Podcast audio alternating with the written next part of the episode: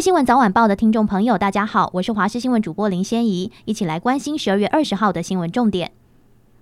首先关心天气，今天晚上开始，北部、东北部降雨几率提高。天气风险公司预估，周六晚间到周日一整天，温度会降到最低。中部、北部、东北部、华东纵谷的空旷地区都有可能出现八到十度或更低的温度，低温恐怕会持续好几天，要请民众做好长期抗寒的准备。而今天白天温度回升，北部、东北部的高温将回升到二十到二十一度，中部及华东地区高温二十四度，南部地区二十六度，阳光下感觉还算温暖。不过今天入夜后到周三。清晨在空旷地区还是要注意辐射冷却可能造成的局部低温，仍有降到十到十二度的机会。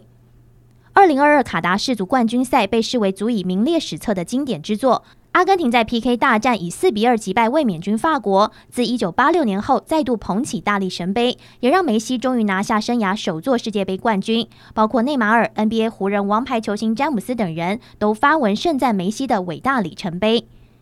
Google 官方也证实，本届世界杯决赛期间，Google 关键字搜索量打破了二十五年来的最高纪录，就好像全世界都在搜寻一件事。而阿根廷首战爆冷输给沙乌地阿拉伯，随后一路过关斩将，挺进决赛，遭遇来势汹汹的法国卫冕军。两队在正规赛与加时赛上演精彩的拉锯战，直到 PK 大战才分出胜负，最终由阿根廷睽违三十六年再捧起大力金杯。然而，这场世界杯决赛同时也缔造了最大网络搜寻引擎 Google Search 的一项全球纪录。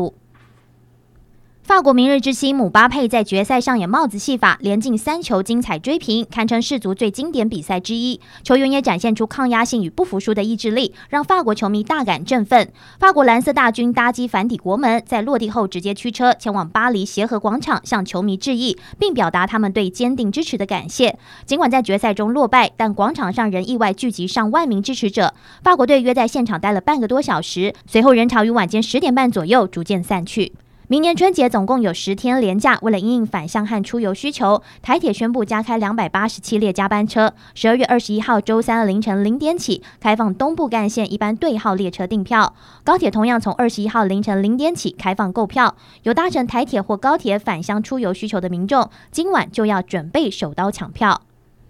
北韩领导人金正恩的胞妹金宇正二十号在谈话中暗示，北韩接下来将以正常角度发射洲际弹道飞弹。同时，朝中社也报道，平壤当局表态，核武研发将不会因为国际制裁的制约而停下脚步。面对日本修订安保条款以保持反击能力，北韩外务省则表示将会做出实际的行动。